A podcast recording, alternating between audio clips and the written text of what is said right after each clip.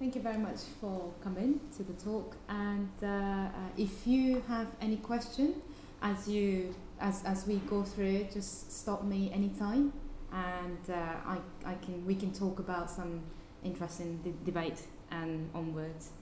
And uh,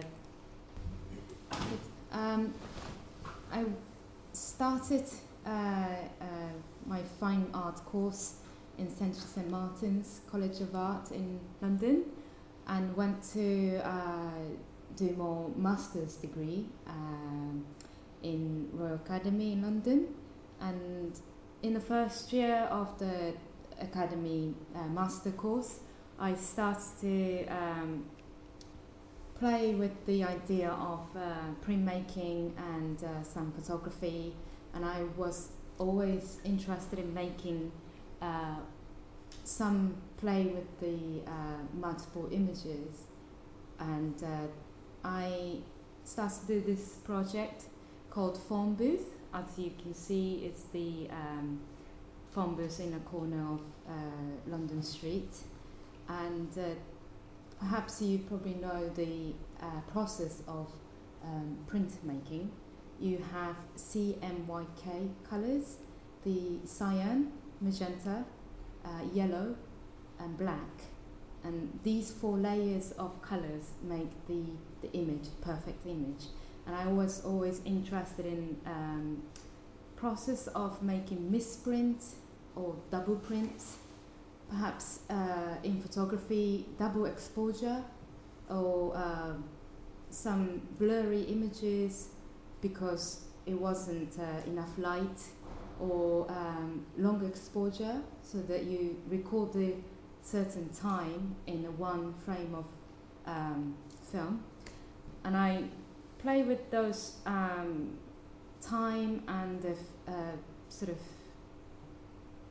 duration in one image in printmaking.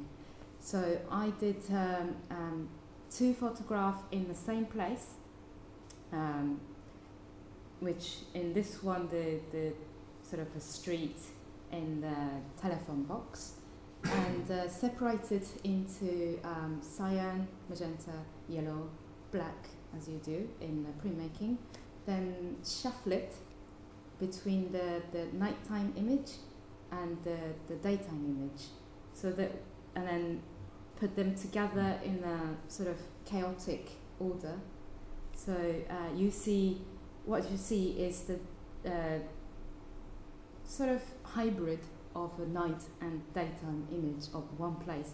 So you get very strange color and sort of um, some information missing because in the daytime there was some rubbish there and in the nighttime there was no rubbish there anymore or some calling cards with the naked girl or no something and it's all very interesting because the information is missing information is added onto the one image.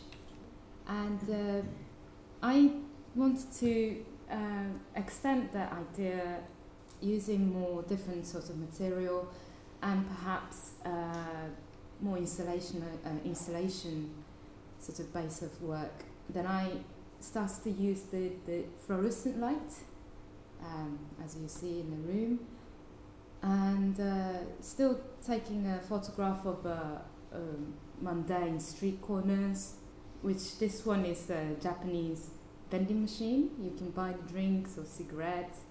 I, I don't see uh, many of these in London but I was taking uh, some images for the project in Japan. And uh, I started to use the fluorescent light and uh, just being away from uh, uh, printmaking process and focus on the uh, photographic process and took um, two images again in a different time of the day. So the the light conditions and also the um, like rubbish and uh, um, some uh, information in the photograph is different in two images, but it's exactly the same um, angle and same um, location. And uh, with the fluorescent light, I in this one, I started to use the um, very simple on and off uh, system with the light, so that it's not quite a perfect documentation, but as you can see, the information in the bending machine really changes, and also the the light around the um, environment changes. So um, I was interested in um, the fact that I use the light to talk about light in the image, and I thought this is quite an exciting project. That was the first um, piece of work I used, the light installation piece. Then, uh, I just want to say something more.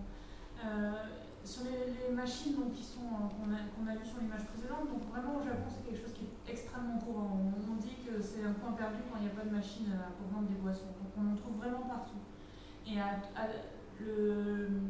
lumière publique, on n'a pas la même idée de la lumière publique dans les villes qu'on a en France. C'est-à-dire en France la sécurité arrive quand il y a de la lumière euh, dans les rues. Hein, une impression de sécurité. Au Japon, euh, c'est pas forcément important.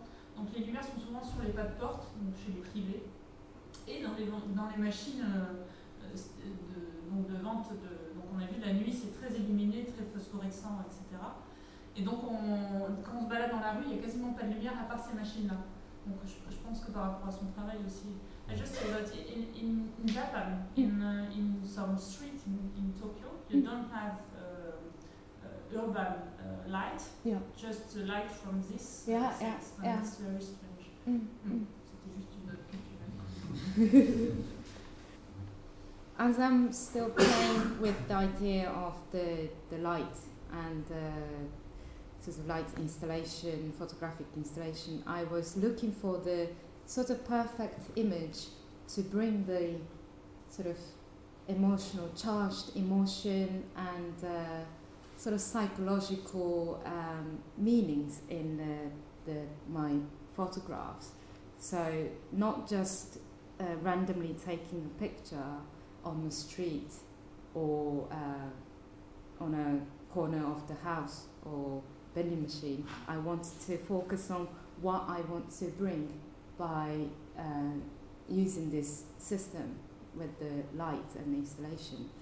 And uh, I was interested in the um, sort of place where you can actually uh, can't really see much information and then you have to use your imagination because the perception is really low and uh, when the when the, when you're in a dark place um, you start to um, sort of understand and try to um, sort of imagine what they are or where where you are through your imagination and then I thought that's a quite an interesting point.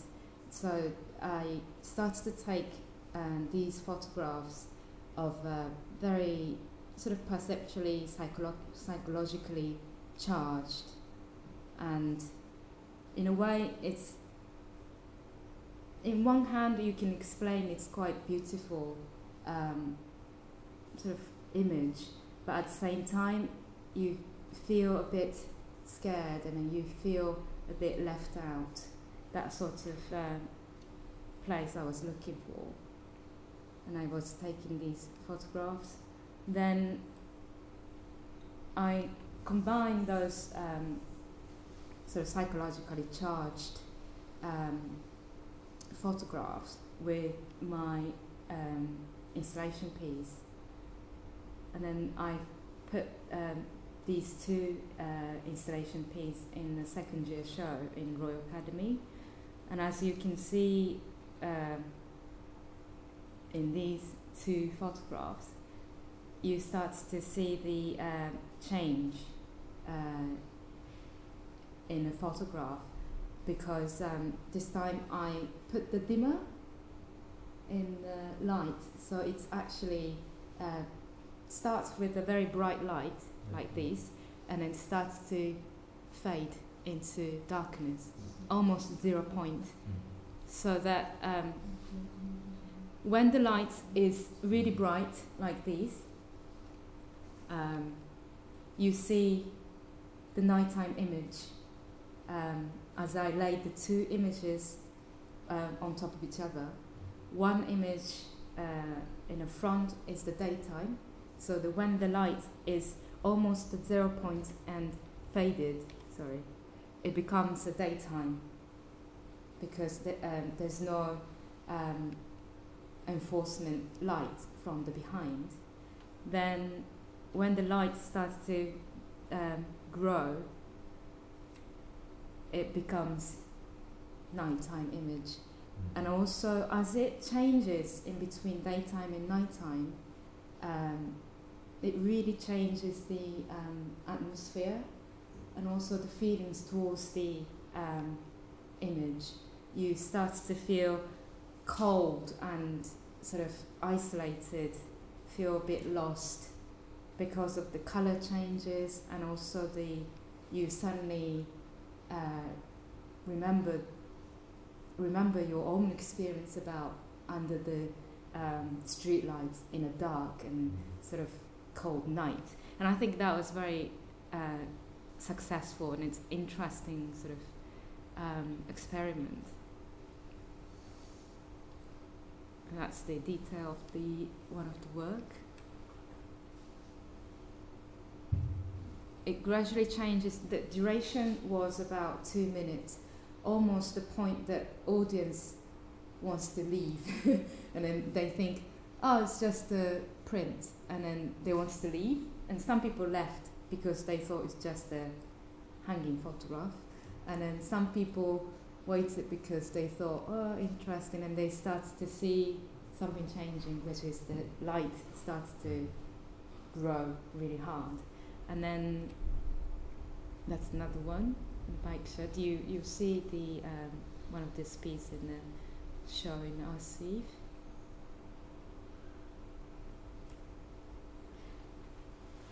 And um, I was very curious about this um, third image, which is the uh, not the um, sort of two images together, but it's the third image uh, which sprang out of uh, two different images. And uh, I was playing around with the idea of um, the collaging and uh, how to uh, sort of um, extend these ideas of uh, layering of images and then perhaps do three more or four more and perhaps do slightly different so that it looks more like collage. And uh, because I want I want to show the fact that it's the um, entire work it's not the the surface which is important. I wanted to show the actual physicality of the work including the light spreading around the image. And um, these are still in the Royal Academy. And I was still um, searching for some ideas through the printmaking process, and I discovered um, um, doing the sort of shuffling and extracting some information and putting another uh, by printing um, on top of each other continuously on the one sheet of paper. It normally, um, one normal paper would take uh, one, one time um, ink, um, amount of ink on the paper, but I put it so much it became almost impossible to read as an image because it took too much um, water from the ink, and that was quite uh, uh, funny to see that. And I was still. Um, it's, it's not the case here. Sorry. It's not the case here. Uh, no, it is. Uh, it's not quite the case here, but when you when you see quite close in the image, you start to see the um, very dark image, which you can't really see anything because it printed uh, almost ten times uh, 15 times, and it's not quite uh, um, possible to see that on the uh, documentation. But then this um, few images I'm going to show now is the final year show I had in the Royal Academy in my master course, and uh, I just wanted to uh, experiment with the, the location and the condition of the light, how it sort of changes the uh, understanding of the image and also the, um, the, the psychological state of the audience and perhaps play with more um, warmer and more sort of different feelings of the um, location. So that it's it's quite cheerful and it's almost like a party going on. And uh, this is taken in Berlin. But still perhaps because I do not take the picture with a lot of subject or the people inside the photograph it still looks very isolated and uh, um, very deserted and some people um, find it quite disturbing. And uh, as I said, I never really put anyone in the center of the, the photograph as the subject or main character. And I was wondering um, if I put any character in there, would it really change anything? And also, would it affect uh, the viewer's psychological state as I play with the, the light installation. And uh, I took this quite funny picture with the lady with the two dogs in a uh, north of uh, Britain. And uh, the result was still quite bizarre and uh, I, I find it very funny, quite cynical and a very um, sort of uncanny image, and I really like these sort of uh, ghost. Um, how do I say? Sort of ghost-like uh, physique of the, uh, the the person. It kind of disappear when the light is on, and when the light starts to dim out, it um, she starts to appear again, and uh, I think it's quite interesting and uh, it's really um, funny picture. And but some people find it still quite scary. Some people, you know, told me that it's quite scary picture. It's like a woman with the scary dog is going to release, and then you're under attack almost. And also because of the the location, it's not very cheerful. It's not um, particularly very happy. So, um, and uh, this um, installation piece called Nata Station is a railway station in uh, my hometown in Fukuoka. And again, then a nighttime shot combined with the sort of just a tiny one person figure uh, on the platform, as you can see. and uh, he starts to become a ghost again. And uh, I'm particularly drawn to the um, everyday spaces and uh, where people wait and where people perhaps meet, you know, back of the, st- uh, the street corner or the bus stop, uh, the railway station. and uh, perhaps places of expectations and something has happened or something is going to happen is very interesting sort of location for me because uh, again it's talking about the, the psychological status of the, the image.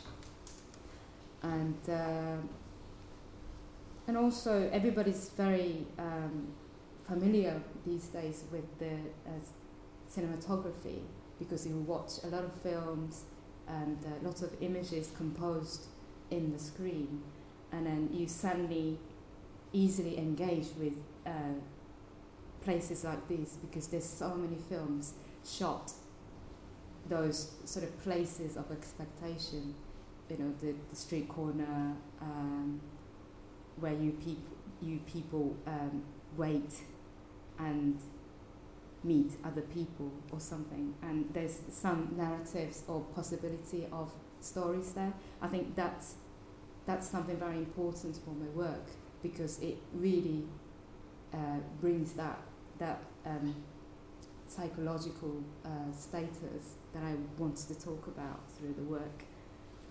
So, another station. Um, again, it's it's sort of extreme. It's beautiful, but it's quite mundane, and it's also quite scary in a way. You don't really know where you're going, but it's you're drawn into this sort of cold light. It's it's very strange push and pull in that um, in the image.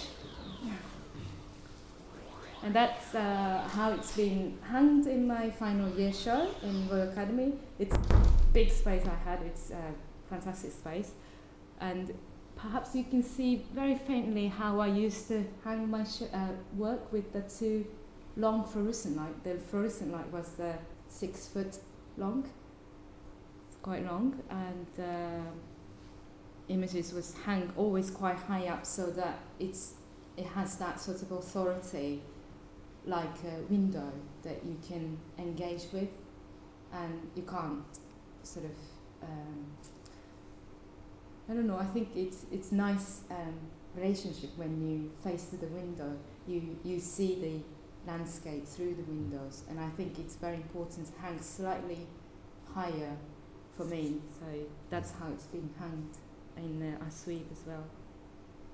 There's another work uh, about the light and this one I was trying with uh, slightly more sort of subject based maybe bring out the story about this uh, particular place or particular um, tree you can see the two different images of daytime and nighttime it was shown as a pair and it was growing um, one was growing when the other was um, dark, so it was almost like having a tree breathing, and you could really see that sort of um, atmosphere changing on the wall. And uh, because I do play with the two different images, I wanted to do some more photographic project. And uh, these are uh, two pairs of uh, photo, uh, lambda print uh, called uh, waiting room.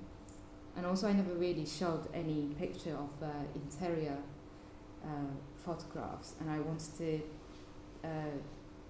sort of trick trick people that I do work um, in a different time but you can't really tell because there's no light source from outside, you can't tell which one is daytime or which one is nighttime. And I thought it would be quite interesting to show some um, interior shots with the same process I work with, time. And these are another pair in a bus stop and that's uh, another show I had in uh, Reading, a city very close to London. And uh, this was a group show, photographic group show, the gallery called Marksman Gallery. And uh, there's a new photographic works um, it's a photographic um, print process sort of work with uh, multiple images again. And um, I place the uh, nighttime image on top uh, through the printer, pro- uh, printing processes. so what you have is a daytime image printed on a piece of paper and then pass through the, the paper, the same paper again, to print the nighttime image. So what you get is a sort of slightly translucent uh, nighttime image printed on the daytime.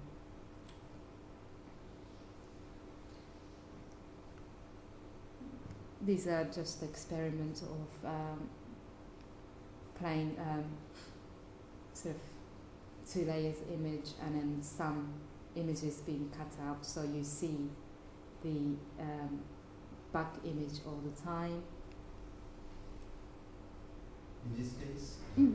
the, the two photographs are, Yeah, are two two images, put them together, but um, some of the images being cut out so that you will see the back image all the time.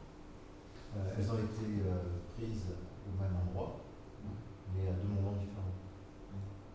Always the idea to take at the same place but two moments of the day, like night and Yes. day. Et elles ne bougent pas entre temps, c'est c'est la, la même image exactement. And you don't move your Caméra.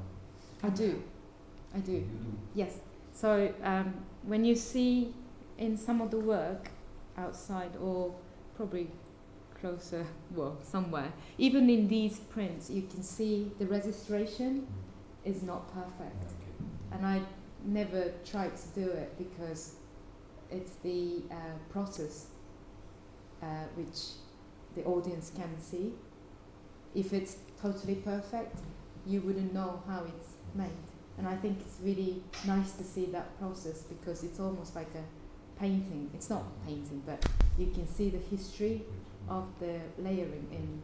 but you Possible. try to do it perfectly. You, well, But sort of, yeah. It never be like totally off, but um, Mm. try to yeah Mm. register, but always uh, I never did it perfect. The last one you, you show. mm, Yeah, this one. yeah. You cut out in in a computer something like? No, no, no. How, how do you cut out? Yeah, I just Oh, cut oh. out on the actual material. Then it's uh, textile or it's paper? It's uh, both of them are actually a plastic fabric. It's Ah. like a nylon fabric, Mm. so you can actually cut it or glue it, or you can paint on it. then you can do have, any- you have two two pieces of Two pieces of uh, um, printed mat- yeah material. Sorry, I, I didn't explain at the beginning, should have. And that's another um, installation shot. Uh, I used to have a sort of shelf um, to support the print because um, I think it needed to be quite close to the wall because the fluorescent light is always quite very um, weak light. So I wanted to place them quite perfectly without any shadow casting, so that I made this um, special um, translucent plastic perspex shelf to set the image. This group show in London. That's a new uh, photographic, uh, I mean, uh, installation work this is uh, a park, children's park in Japan, and uh, it's quite bizarre to see uh, some park images at night. So um, I have been doing these installations for about three years now, and uh, I've never hanged or uh, installed a piece like this, which is hung in À Suivre, and hopefully it's going to be quite um, fun to see in the um, private view night because there's a lot of light and uh, I never hang uh, any more than three images in one space in a gallery. It's going to be uh, six or seven, so it's going to be quite uh, a lot of uh, light going on, and uh, yeah. Uh, if you have any questions, or um, I hope I was quite clear or not too fast.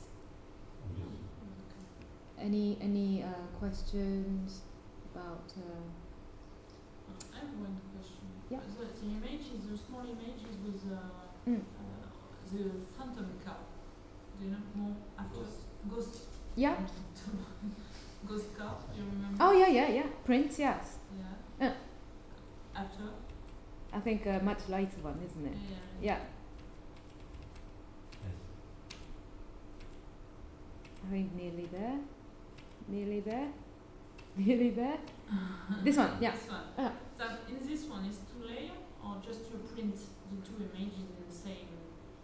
It's two layer on on a paper. Again, It's uh, translucent. yes, yes. So um, it's not.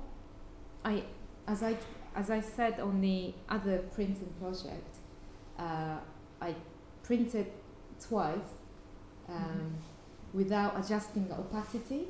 Mhm. opacity of the image, it totally blackened the uh, image out because especially nighttime image is very very dark. Mhm. So this one has been adjusted Mhm. in uh, um, computer program, uh, Okay. Photoshop, Mm. and uh, it has it it has been left about fifty percent opacity so that you can see the uh, nighttime image Then you just put the night image on the top of your day. daytime. Yeah. How your photographs are um, come, f- come from uh, digital camera? Uh, no, no. Um, most of the images uh, is initially taken by the Hasselblad medium format camera, and uh, I scan them in a drum scanner, and then I get a really good um, quality digital image of the um, medium format um, film. Then output into the uh, digital printer. So it's a long process, and I'd like to have a digital back, but it's very expensive. I don't think I will. but I think it's it's really nice to work with the uh, medium format or large format camera because I quite like the um, sort of format, and also the quality is just different when you when you compare on a computer the one from the Nikon uh, D200 or the one from the Hasselblad, the color is so much more intense and the, the I don't know the depth of the color is really different when it's printed, print out. So yeah. Hmm. It doesn't agree. Oh, really? No. okay. Well, some people really.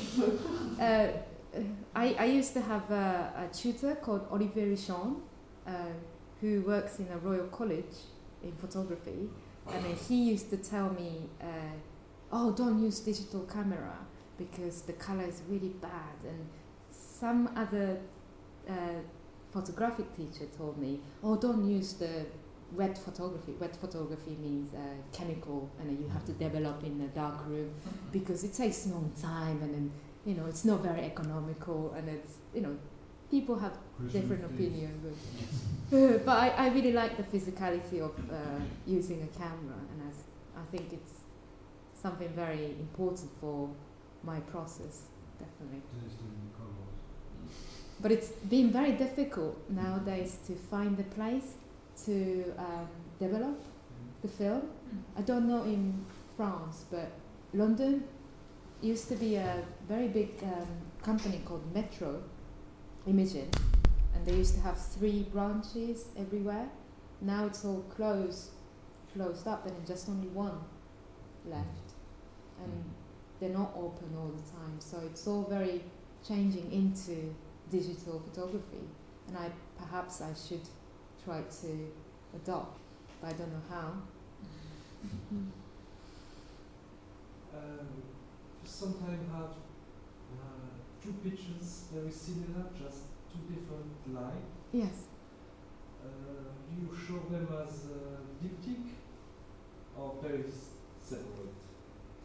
Uh, diptych. Diptych means Two two images. photos together. Ah, It's yes. not. Uh, it Um. I do have some diptych ones, but in photography, uh, in, in photographic form, but that was more of uh, experimentation, and uh, I quite like the I show you. yeah. Go back. These ones, For instance, yes. yeah. Is it a diptych? Dip- You show them together? Or Yes, I do. Yes, as a Yeah. pair. Yeah. These becomes more of a um, sort of um, game of finding a two different points, like a oh yeah, this one is that and this one is this, and then it has a totally different sort of uh, meaning from the uh, these two layered image installation piece. But I think this is quite interesting for the the viewer's mind to play around into images, and I quite like that. People going ah ah ah, and um, yeah, it, you try to imagine that um, combine the image in your head in a way as well as you if, if you know the installation piece. So, mm. Anything from the student? How, how do you choose the, the changes of, the, of light? The, Um, the, the durations of, Mm, mm. uh, duration is uh, chosen because uh, I have tested in the gallery. I put 10 minutes duration one time and it was too long. People didn't wait. and it, especially because it's not a video installation or animation installation, people don't stay that long.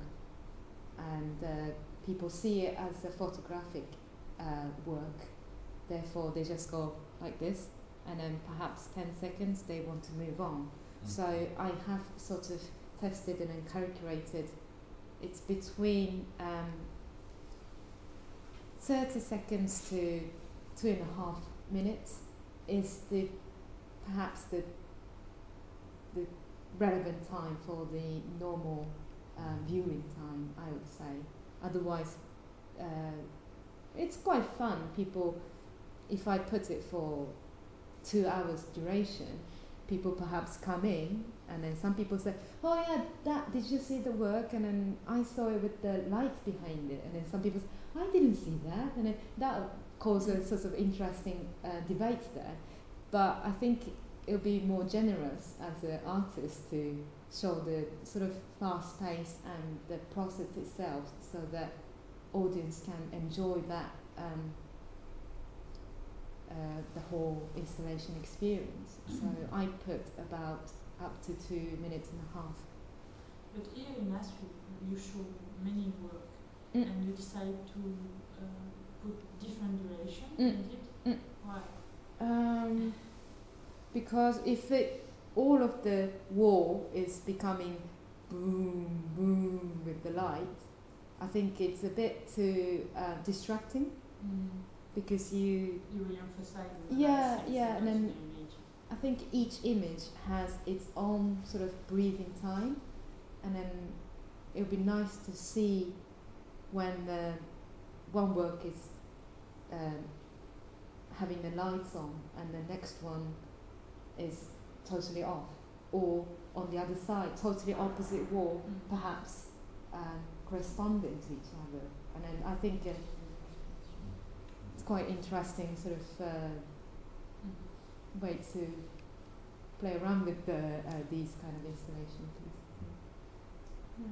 Est-ce qu'il vous arrive de faire des photographies, deux photographies en lumière du jour uniquement, enfin, que dans la journée C'est-à-dire à deux moments de la journée différents, très différents, mais que dans la journée, pas la nuit. Um, did you already make some two photos of the same place but uh, two different time in a day, in, in the daytime? in the uh, afternoon or something. Yeah. Uh, yes, I have, and uh, it wasn't quite successful because uh, what I wanted was the dramatical change between the dark, uh, dark of the nighttime and the brightest of the um, perhaps in a. I, I find it easier to uh, take around noontime because the light is quite uh, high and less shadow and uh, it's all very flattened so I quite like that sort of um, dark and then really bright and um, the combination between and change in between and uh, I have tried perhaps three images together and then it really didn't do what I wanted so I always stuck stick with uh, dual um, two images. Where did you study? Fukuoka? Uh, yes, I went to uh, Fukuoka University. As probably Anne explained, we met in. Uh, um, I was a craft design student, then went to uh, Camberwell uh, College of Art in London to do the foundation first year course and uh, did the um, bachelor's degree in Centre of St Martin's College. Then after that went to uh, MA course in uh, Royal Academy and uh, hopefully the installation. I'll make sure the installation piece is on uh, before you leave. Uh, you can have a look at the work and uh, some photographic works which is on the um, upper floor. Uh, it's not hung on the wall, but they are laid out um, for the installation. But you please go go and have a look if you have time before you. Do you. have gallery in Europe? Um, I do sort of have a gallery in Tokyo and uh, also just outside uh, London. I don't have a gallerist in London. Ok, merci beaucoup. Merci.